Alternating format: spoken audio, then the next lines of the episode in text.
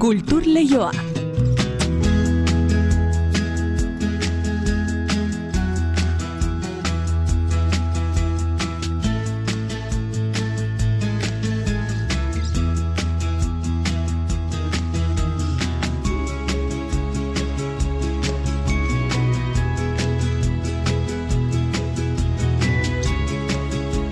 E, neriz gorrotxategi, arratsaldeon. Arratxaldeon inigo. Ordu bateko aurrerapenean Willis Drummonden musikarekin etorri zara gure gana, baina komiki kontuak ere badakarskizu gaur kultur lehioan. Bai, izan ere Hernanin, Hernani komik izango da ostiral eta larun batean lehenengo aldiz egingo daen komiki azoka izango da hori eta horren inguruko xeetasunak jasotzeko Dani Fano ilustratzailea, marrazkilaria eta Xabiroi ba, komikiko koordinatzailea etorriko zaigu edo berarekin itzordu eginda dugu, hobeto mm esan da.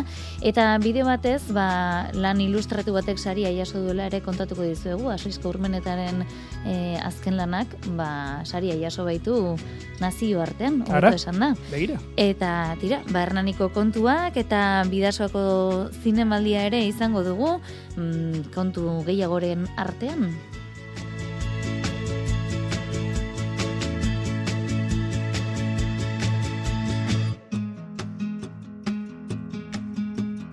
Bidasoako nazioarteko zinemaldi arkeologikoa zitz egin behar dizuegu gaur martxan daia da, eta larun batera arte arkeologia eta zinema uztartuko dituzte bi esparruetako adituak sola saldietara ekarriz. Doakoak dira emanaldi eta gainerako itzorduak, baina online ere jarraitzeko aukera izango da.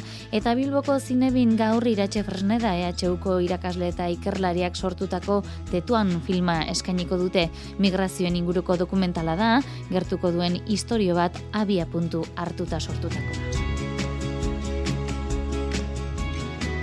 Esan dizuegu Willis Drummond lapurdiko taldearen estudioko zazpigarren lana dela ala ere gaur aurkeztu dutena mundu aldatu nahi dutenak ere kontraesanez betetzen direlako kontraesan horiek jasona izan dituzte ala ere izeneko diskoan musika berri eta fresko egin nahi izan dute uren berezko izaerari utziz. Bederatzi kantaz osatutako lana ostiralean kaleratuko da eta azaroaren hogeita zeian Bilboko kafe antzokian egingo dute lehen aurkezpen kontzertua. Gazte izen berri zinaki ainua urteetan jaz jaialdiaren zuzendari izan dako omenduko dute datorren aste artean. Goiuri jauregian egingo den omenaldian, hainbat musikari entzutetsu izango dira familiaren alboan. Gazteizko udalak omenaldi honekin egindako lan guztia eskertu nahi dio ustailean hiltzen Iñaki Ainuari. Eta esan dizuegu Durangoko azokarako gero eta gutxiago falta bada ere komiki azoka berri baten inguruko xetasunak jasotzeko asmoa dugula Danifano komiki marrazkilariarekin itzordu eginda dugu. Hernani egingo den Hernani komiken inguruko xetasunak aletzeko. Eta iruñean berriz, balu arten bi arratsaldean ikuskizun berri eta berritzaile bat estenatuko dute musika klasikoa eta clown magia uztartuz The Sound of Silence du izenburu Alondra de la Parra, orkestra zuzendari mexikarraren proiektu berriak. Arratxaldeko ordubiak eta hogeita ama minutu dira, zabaldezagun aste azkenoko kultur lehioa, eta ezer baino lehen, arratsalde deizule entzule. Kultur lehioa zabaltzeragoaz, Euskadi irratian.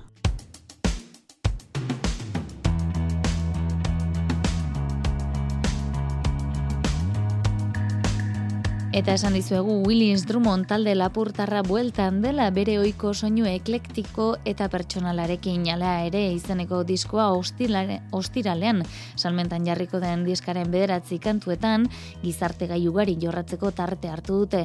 Ala nola, mugen zentzu gabetasuna, inguru krisia edo osasun mentala. Taldekidek adirazitakoaren arabera, kontraesanen ardatzaren gainen idatzetako diska da, ala ere izeneko hau. Iker Zabala lankidea izan da aurkez aurkezpenean.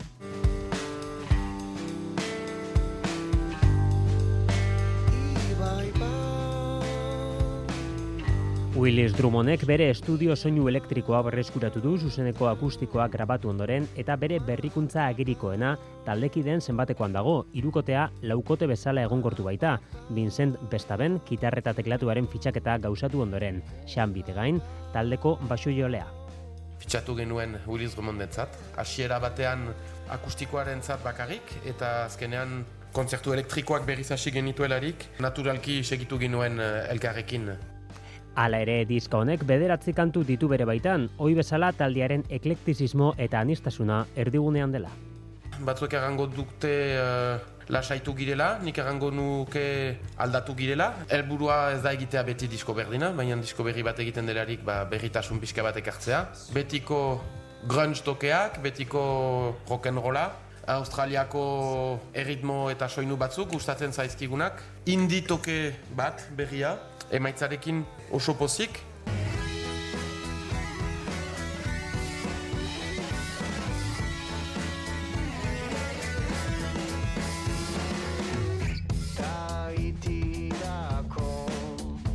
Shorebreaker estudioan grabatua irurogeita margarren amarkadan bezala grabatu dela adierazi dute, instrumentu guztiak batera eta gela berdinean zirela. Edo nola, soinua erabat garaikidea dela adierazi du jurgi ekiza, gitarra eta ahotsak. Kalitate soinu hori nahiko modernoa ala ere dagoena, grabatzeko prozesua nahiko vintage izan. Eta gero uste dut alde moderno edo garaikidea heldu dela ere em, letretatik, ez, eh,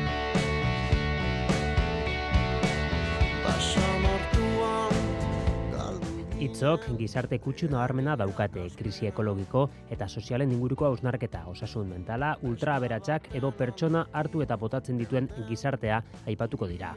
Bakoitzak ditugun kontraesanak, bai gu igual pertsona progresista edo militante bezala eh, gure burua ikusten dugunok hala ere ba, gure akatsak eta gure gure gauzak gaizki egiten ditugu. Baina momentu berean, kaos orokorrirun horren parean, hala ere mantantzen dugula borrokatzeko eta gauzak aldatzeko gogo hori, eta hala ere aita- hautatu dugu izen bezala, ba justuki kontraesan asko ikusten genuelako bai munduaren funtzionamenduan eta baita bakoitzaren funtzionamendutan ere.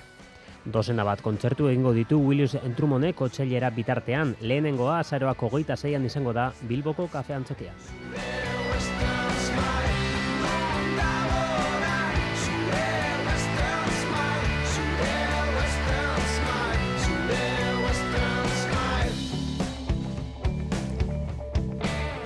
Arkeologia aurkikuntza handien berri ematen duten film seinalatuak hartuko ditugu orain izpide, bidasoako nazioarteko zinemaldi arkeologikoak oie txek biltzen baititu. Astelenean hasi zen eta larun batera arte zinemagile seinalatuen lanak aurkeztuko aurkezten ari dira hobeto esan da. Hogeita bigarren edizioan adituak ere gonbidatu dituzte, zinemaldia doakoa da eta online ikusteko aukera ere badago fikap.org atarian. Itzi Arrituño aktorea da, adituekin osatu den epaimaiaren gehiago. L'Égypte, un pays qui fascine par son histoire multimillénaire et la richesse de ses constructions pharaoniques. Arkeologia zinemaren kalitate handiko filmak biltzen ditu bidasoako nazioarteko jaialdiak eta zaletu asko dagoela nabarmendu du zuzendaria den aizpeagoenagak. Ez jende asko esatu zer da zine arkeologika, baute dago, bai, badago, eta asko gainera munduan zehar daude dokumentalak, e, fikzioa, animaziozko pelikulak, eragusten digutenak, zer den e, ba, arkeologia, arkeologiaren e, ba, aztarnategiak, ikerketa, eta batez ere aurrerakontzak. Gaur egun, ba, salto ikaragarria egon da arkeologian, eta hori gerturatzen digute, badaude pelikula batzuk esate baterako aurkitutakoari nola gaur egungo teknologiak ba nola laguntzen duen aztertzen, ez, jasotako guztia eta baita ere esate baterako badira pelikula batzuk ere egiten dutenak errekonstrukzio bat, ez, historikoa. Dokumentalak, fikzio eta irude teknika ere erabiltzen duten lanak ikus daitezke bidaiatzeko, ikasteko, ezagutzan murgiltzeko eta gozatzeko parada bikaina ematen dutela nabarmendu du aizpeagoenaga zuzendariak.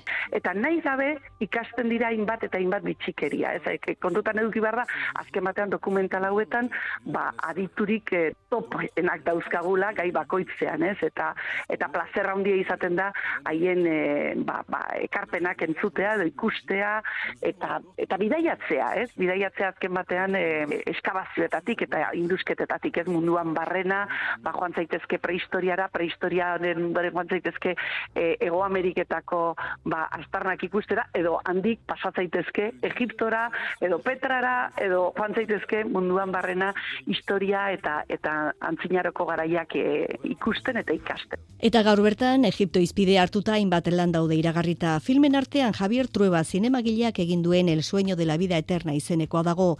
Bera ere bertan izango da Amaia Kulturgunearen aretoan e, Javier Trueba, Trueba anaietako bat, eta hau da mm, Javier de, batez ere, bat, Javierrek batez ere arkeologiari buruzko dokumentalak egiten ditu hori da bere bizitza eta bere mundua, ez, eta bere espezialitatea. Eta Javier bera etorriko da bere filma orkestera, ez, el sueño de la vida eterna. Eta egiten no, oinarrituta dago, eta oso kuriosoa da, ze berak dokumental honetan erakusten duena da, Claro, guk harriak ikusten ditugu, eraikuntzak ikusten ditugu, baina berak dokumental honetan erakusten digu nola aberasten zituzten ba, landarekin. Eta filmen ondoren egingo diren solasaldian esku hartuko duen beste adituetako bada Xavier Peñalber bihar etruskoen inguruko filmaren aritik. Eta da etruskoak, zibilizazio misteriotsu bat mediterranean ikeragarri filma ederra ratzaldeko bostetan. Eta gainera Xabier Peñalberrekin aurrez aurre pasolazean hitz egiteko aukera izango du bertara gerturatzen danak. Eta e, gauean, e, zazpitan, amaia aretoan, kulturzentroan izango da antikitera kosmos benetan pelikula zoragarri bat e, Grezian aurkitutako pieza bati buruz eta gero rekonstruzioa nola egiten duten pieza horren inguruan. Briga la blie edo briga e, iri astua, eta hau da urtetan lanean ari dan zuzendari frantses oso ezagun baten e, filma. Arkeologia zinema jaialdia larun batean amaituko da giza eskubideak eta memoria zikloarekin eta sariak banatuko dira. Zinemaldiko jaialdia doakoa da eta online ikusteko aukera ere badago fika.org atarian. Zinea zizketan jarraitu behar dugu iratxe frasne da EHUko irakasle eta ikerlariak bere dokumental sortzaile arloa berreskuratu baitu eta tetuan filma sortu du migrazioen inguruko dokumentala oso gertuko duen historio baten aritik sortua. Bilboko zinebe jaialdean aurkeztuko da, gaur, xixongo jaialdean estrenatu ondoren ikertzabala. Yo no sé de dónde soy, mi casa está en la frontera. Iratxe Fresnedaren tetuan dokumentalak migrazioen inguruko gaia ardatzartuta sortuko du hiru pertsonari buruzko kontaketa, eremu pertsonaletik abiatzen den pelikula eraikiz.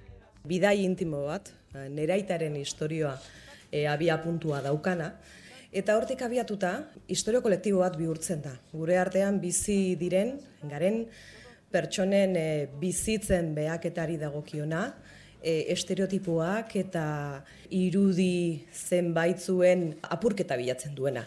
Motor abandonatuek lehorrean harrapatuta geratu diren bizitzak seinalatzen dituzte. Eta badirudi norbaitek berriro abiarazi arte itxaron beharko dutela. Filmaren estruktura astapenetik oso argi izan zuela adierazi du Fresnedak. Hiru ataletan banatutako filma da. Lehen pasartean argazkilaritzaren eta sinemaren arteko erlazio boteretsua eraikiz, aitaren inguruko bizipenen kontakizun egingo du Fresnedak eta ondorengo pasarteetan beste bi pertsonaren kontaketerekin erkatuko da. Leko askotatik pasatu gara, bibentzia edo bizipen ugari ere erretratatu eta erregistratu egin ditugu bidai honetan, eta besteak beste, gure artean, izan ditugu pertsona bi ez da? Bata izan da Mohamed Jakob, Kuban ez zitutako Zahara bat, eta e, Irina Konka. Danubioko e, errumaniar lipobena bat, ez da? Pelikula hau Fresnedaren aurreko dokumentalekin lotzen da, irrintziaren oihartzunak eta lurralde hotzak tetuanekin isten duala Fresnedak bere erregistroaren trilogia. Mirentxulen loi izan zen aitzakia, ikerketa bat asteko, trilogia bat eratzeko, eta erregistratzen dugunaren inguruko hausnarketa konkretu bat egiteko. Gerora etorri izan lurralde hotzak. Ezango nuke hiru pelikulek ere badaukatela zerbait bidaiaren ingurukoa, e, nola baiteko rumbubiak dira irurak. Tetuan ez da, itxiera bat da, konexioa daukana baita ere beste pelikulekin, artxiboa dela eta. Tetuanen ala lurralde desberdinen arteko loturak planteatzen diren enean, iraganaren eta orainaren arteko erkatzean ere sakonduna izan du iratxe fresnedak. Que igual va a aprender de viejo. Cada cual por su camino, que igual va a aprender Ba ikusentzunezkoetatik komikietaragoaz Japonieratik zuzenean Euskarara ekarritako lehen manga komikia plazaratu du Arriet Euskal Argitaletxeak sortu berri den kabe izeneko sailaren barruan. Hiru komiki biltzen ditu sailonek, Cube Arts bat da plazaratu duten lehenengoa, eta argitaratu duten beste komikia da, inoiz ez e eguna izeneko lana. Europan eskuin muturra hartzen ari den indarraren ingurukoa da. Euskaraz eta gazteleraz argitaratu dute eta aurretik atera zutenaren jarraipentzat arliteke. Mari Jose Uria kontatuko digu. Miguel Ángel Lustondok egin du Bruno Duamel komiki gilaren lanaren itzulpena. Itxasoren maila igotzen ari delako bere etxea galtzear duen amonaren historioa kontatzen zuen aurreko aleak, haren jarraipena da hau, eta munduan barrena eskui muturraren indartzeak ekarri dezakena zabisatzen du. Koro muro da, argi eta argitaletxeko arduraduna Gregorio Muro anaiarekin batera, Gregorio komikilari seinalatua da Euskal Herrian. Eskuin muturrak Europan izaten ari duen gorakadari buruz bartarazteko eh, aprobetsatu du. Duela laro gehi urte, bigarren mundu gerrara eraman zuenaren antzekoa delako, edo behintzat berako horrela uste duelako. Guztia humorez eta kritika zornitua. Benetan gomendagarria.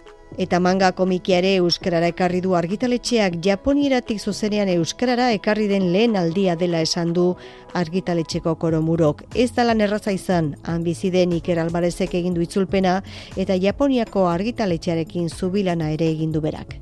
Duela pare bat urte, Euskal Herrian ematen ari den anomalia kultural batez e, ohartu ginen ez zegoen euskerazko mangarik. Eta horregatik, gaurkoan, elkartzen gaituen beste nobedadea, arrieten hildo editorial berriaren sorrera, kabe izenekoa. Eta euskerazko manga narratibaren e, argitalpenera dedikatua dagoena. Aladio argitaletxeak euskaraz manga irakurri nahi duen irakurlegoa dagoela bai, baina gazteleraz eta frantsesez irakurri daitekela, ez dago euskaraz. 2008 batean argitalpenen kopuruan artean, gaztelaniaz mila hogeita mairu argitaratu ziren manga. Frantzesez bi mila berreunda lau eta euskeraz zero. Honakoa nerabe eta gaztetxoentzat idatzitako manga da. Batxillergo lehendabiziko mailako ikaslea den takuto, halako batean ba, etxean jasotzen du Q-Berts, izeneko jokoaren demo bertsio bat. Beta testerako aukeratua izan da eta oso pozik dago. E, realitate virtualeko kaskoa jarri bezain laster, blokez egindako mundu amaigabe bat e, azaltzen da bere aurrean. Sandbox joko honetan aukerak mugagabeak dira. Mineralak bilatzea, eraikitzea, armak egitea, abeltzantzan jardutea, eiz egitea, baina baita ere borrokatzea. Euskal komikilari eta sortzaileen lanak argitaratu, kanpoan ere ezagutzera eman eta irakurtzalitasuna zabaltzen laguntzen du arriet edizioak. Kultur leioa Euskadi irratian.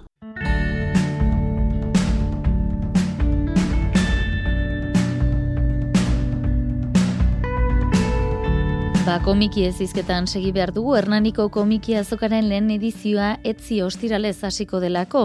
Bieguneko egitara oparoa izango dute, liburu aurkezpenekin, edota zuzeneko musika eman aldekin osatuta arrieta argitaletxeak hain zuzen, Hernaniko udal liburutegiari gintzion proposamena eta elkarrekin antolatu dute. Lehen edizionen inguruko azalpenak emateko ordea gurean dugu Dani Fano, komiki marrazkilaria eta Xabiroi aldizkareko koordinatzailea. Dani, arratsaldeon. Arratzaldeon. Dena prest ostiralean ekiteko? Dena prest. Oraindik gauza gehiago imarko ditugu eta zuztekoren bat gertatuko da, baina dena prest.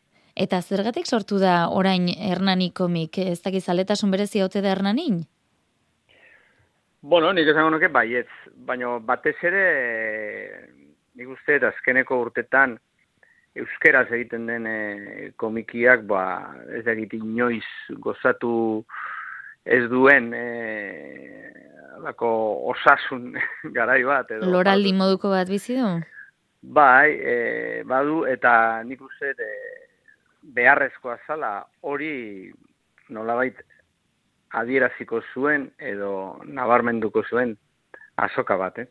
eta, eta ondo esan dut, duzuen bezala, ba, argi eta argita batxeko Gregoriok eta, eta Korok, Hernaniko ze me alaba dira, eta hortik abia duzun dena. Uhum. Atxegindegi plazan jarriko dituzte saltokiak, baina esan dugu liburu aurkezpenak ere izango direla. Nortzuk izango dituzu ez euekin? Bueno, ostiralean e, iru, iru aurkezpen izango dira. Unai Iturriagak eta Zambik aurbezuetakoa itxasoak urak handi aurkeztuko dute. E, horren ondoren arkaizkanok eta unai turriagak ni ez naiz Mikel Laboa komiki aurkeztuko dute, inigo astizen laguntzaz. Eta horren ondoren, Susana Martinek, e, Xabi Etxeberria idazle eta komiki gidoi nariaren e, laguntzaz, Black is Beltza bigarrena, hainoa, aurkeztuko dute. Eta gero, e, Black is Beltza eren e, bigarren zati horren e, proiektzioa e, izango da biterin. Mhm, beraz, ez da e, erakusketa hutsa edo erosteko aukera hutsa, baizik eta horien inguruan gozatzeko aukera ere, bai? Bai, bai, otori ostira leran, larun batean gehiago, larun batean areta egur gehiago erretzeko. Tira, e, bai, tartean primiziak ere badituzuela, ez da? Bueno, e, berritasun asko, berritasun asko daude, e, lehen aipatu duzute, be, e, Koro Murok eta Mikel Begoñak orkestuko dute Q Bartzen lehenengo eh, ale hori, lehenengo atal hori, manga euskeraz, hori nik uste aspaldi komikizaleek eskatzen zuten zerbait zela eta azkenean heldu da. Horren ondoren, e, zera, mila berreun, e, gazteiz mila berreun e, komikia aurkeztuko du, dute Navarraldeko lankideek, eta eta horren ondoren e, hoi sea hau denak berritasuna dira eh oraingo duela gutxiko berritasunak mm. eta adurrek e, aurkeztuko du bere azken berritasuna lurbintxoko oinak mm -hmm. Aurkezpen ofiziala oraindik egiteko daukana, ez da? Hori da, hori da. Berritasun berri, berri, berria. Labetik ate, atera berria. Mm -hmm. Uste, bihar edo izango da lehenengo aurkezpena eta gero uh -huh. Hernanira eramango du. Eta horren ondoren zua e, zutagarren abestietan e, oinarri zen den e, komikia Alestello eta Julen Ribas e, egileek aurkeztuko dute Aitor Gorosabelen eta Xabi Bastiaren presentziarekin eta hori dena Mikel Soto gidatuta. Eta horren ondoren Aitor e, Gorosabelek eta Xabi Bastide joko dituzte hainbat abesti. Mm Dani, aipatu dituzun izenburu eta egile hoe guztiak ikusita, sekulako anistasuna dagoela ulertu genezake, bai gai aldetik, bai, bai eduki bai, bai. Bai, eta, eta bat utzi dute, barkatu, eh? beste ah. primizia bat, eh, duela gutxi aurkeztua, Ainara azpiazuk utzi azalari eh, komikia aurkeztuko du iratxe retorazaren laguntzaz. Bai, bai. Tira, ez zaten genduna, ez? E, sekulako anistasuna dagoela bai gai aldetik, bai e, ba estilo aldetik, eduki aldetik, ez da? Ba, nik uste, e, irakurle izateko garairik onena dela, ez? E, bai gaiari dagokionez eta bai estilo artistikoei dagokionez, inoiz, eh, ez bakarrik euskeraz, eh? nik uste hori oroar gertatzen ari dela komikiaren munduan, baina euskeraz baita ere. Mm inoiz izan den eskaintzari zabalena mm dagoela, eta inork denok eh, aurkitu dezakegu zerbait gustokoa. Horen minutu gutxi jakin dugu asisko urmenetaren amaiur libera estate saiakera grafikoa saritu dutela, Korsikako aiatxeuko hogei garren nazioarteko komiki festivalean, historia sariarekin, beraz, hemendik ere ba, asiskori eta amaiurko gaztelu elkarteari zorionak emango dizkiegu, hori ere zuenean izango da? Bai, bai, e, asisko izango da, eta eta zera saltokia jarriko dute, eta negongo da leak sinatzen. Eta horrez gain, eh, larun batean, berak eta iderrei barrek ingo dute e, improvisazioa, marrazki zirzar zailo bat, e, marrazki improvisatua, ora ariketa batzen bitartez, oso oso ikusgarria larun bat, larun bat goizean. Mm Aipatzekoa da, azizko egin duen lan azkeneko urtetan, ez, gure memoria historikoaren inguruan, eta aiatziun jarazo duen aitortza, ba, oso oso oso postekoa da. Uh laburren esango dugu Josef Kaminosari ere eskainiko diozuela, Jon Zabaleta ilustratzaile Hernani Arrari aitortza eginez eta ez dakit honen beste ze gonbitea labur laburrean egin nahi badiezu entzulei, eh, Hernani komikera joan daitezen? Bai, bai, bai. Datozela, datozela, ze denetatik aurkituko dute, eta hori, begitar hau aipatu dituzun gauza horietaz guztiaz aparte, Jon Zabalaitari omenaldia, egongo dira egileak, saltukietan sinatzen, aleak, eta, erosten dituen erantzat, eta ezagutzen duen erantzat, noski itzordu ezinbestekoa, baino komikia ez ezagun egiten zaien entzat, oso aukera ona komikira orbiltzeko eta ikusteko zer egiten den. Ba. Euskal Herrian eta Euskal Herritik kanpore. Bai. Ba, gomite eginda geratu da, Danifano komiki marrazkilaria eta Xabiroi Elizkariko koordinatzailea eskerrik asko gaur kultur lehioan e, ba, azalpen guzti hauek ematearen eta ia espero bezain ondo doak izuen. Beste bat arte ondo izan? Eskerrik asko zuei.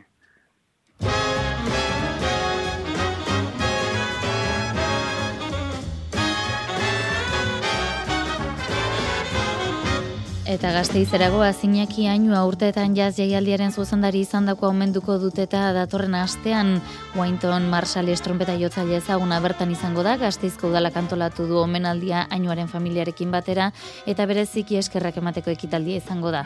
Omenaldia goiuri jauregian izango da azaruaren hogeita bian mailu herriozola. Iñaki Ainua ustailaren amairuan hiltzen gazteizko jaz jaialdiaren azken edizioa ospatzen ari zela. Arlo askotan ezaguna, bereziki, jazz jaialdiaren bultzatzaile eta urteetan zuzendari izateagatik izan zen ezaguna.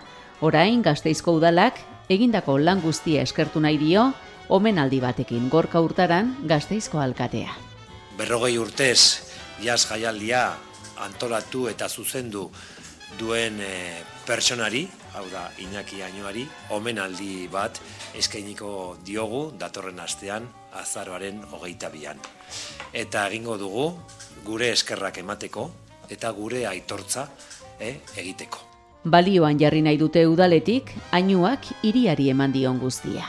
Gure iria eh, nazearteko jaz munduan jarri eh, zuelako, eta azken finean ere, ba, izango izan dugulako aukera paregabea, ba, gazte izen jaz munduan eh, dauden musikarik onenak entzuteko. Oroimenerako eta eskerrak emateko ekitaldia izango da. Goiuri jauregian izango da azaroaren hogeita bian eta jazz munduan hain ezaguna den Winton Marshalisek parte hartuko du ekitaldian trompeta jotzaile ezagunak. Ainuaren eriotzaren berri izan zuenean Marshalisek bere burua aurkeztu omen zuen era honetako ekitaldi den batean parte hartzeko laguna handiak ziren. Horrela kontatu du Jasone Ainua Iñaki Ainuaren alabak. Agradecer a Winton Marsalis que en cuanto supo que mi padre se había, se había muerto, no dudó ni un momento en decir, si le hacen algo, quiero estar allí. Y así ha sido. Ekitaldian besteak beste Iñaki Ainuari buruzko mai inguru bat egingo da eta bere inguruko jendeak grabatutako bideoak proiektatuko dira. Winton Marshalisek emango dio amaiera omenaldiari Goiuri Jauregiko terrazan, bertan eskainiko du zuzenean Vitoria Suite komposizioaren zatietako bat. Jendeak Aiotz plazatik jarraitu izango du emanaldia eta baita streaming bidez ere. Bagu bihar jarretuko dugu kultur kontu gehiagorekin bihar arte ondo izan eta zaindu.